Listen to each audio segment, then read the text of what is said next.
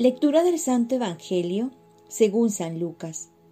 Jesús dijo, Ay de ti, Corosaín, ay de ti, Besaida, porque si en Tiro y en Sidón se hubieran hecho los milagros realizados entre ustedes, hace tiempo que se habrían convertido, poniéndose silicio y sentándose sobre ceniza. Por eso Tiro y Sidón, en el día del juicio, serán tratados menos rigurosamente que ustedes. Y tú, Cafarnaún, ¿acaso crees que serás elevada hasta el cielo? No, serás precipitada hasta el infierno. El que los escucha a ustedes, me escucha a mí. El que los rechaza a ustedes, me rechaza a mí.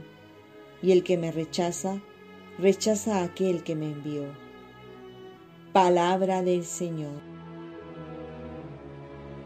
Paz y bien, cada minuto es una oportunidad para volver a Dios.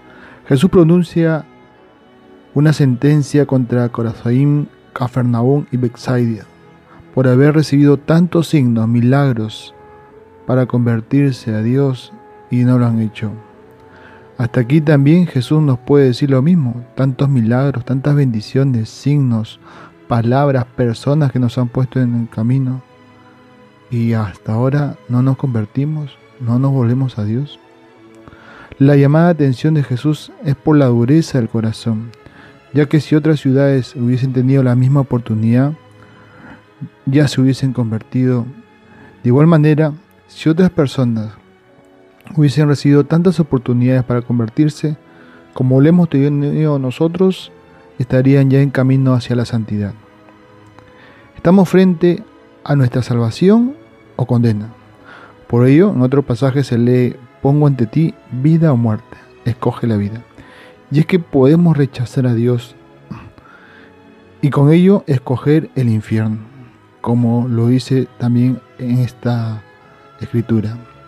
Dios no nos manda al infierno, nosotros somos los que escogemos ir para allá pues el infierno es la ausencia eterna de Dios, y esto ya en vida muchos lo van experimentando cuando viven a espaldas de Dios. Y para que veamos que Dios hace todo lo posible para hacernos reaccionar, para salvarnos, nos manda un ángel custodio, también llamado ángel de la guardia, para indicarnos el buen camino, para protegernos, pues ellos están en la presencia de Dios llevando nuestras plegarias. Contemos con su ayuda. No solo le pidamos protección, sino que nos enseñe a ser como ellos, portadores de bendiciones y estar siempre al servicio de Dios. Oremos. Virgen María, ayúdame a abrir los ojos para ver cuántas veces el Señor me llama para volver a Él y que sepa responder cambiando radicalmente mi vida ofrezcamos nuestro día. Dios Padre nuestro, yo te ofrezco toda mi jornada, mis oraciones, pensamientos, afectos, deseos, palabras, obras, alegrías y sufrimientos, en unión con el corazón de tu Hijo Jesucristo, que sigue ofreciéndose a ti en la Eucaristía para la salvación del mundo. Que el Espíritu Santo que guió Jesús sea mi guía y mi fuerza en este día, para ser testigo de tu amor. Con María, la Madre del Señor y de la Iglesia, te pido por las intenciones del Papa, y para que sea de mí tu voluntad. Y la bendición de Dios Todopoderoso, Padre, Hijo y Espíritu Santo, descienda sobre ti, te protege y te cuide. Cuenta con mis oraciones, que yo cuento con las tuyas.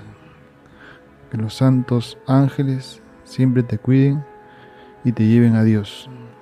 Un buen día.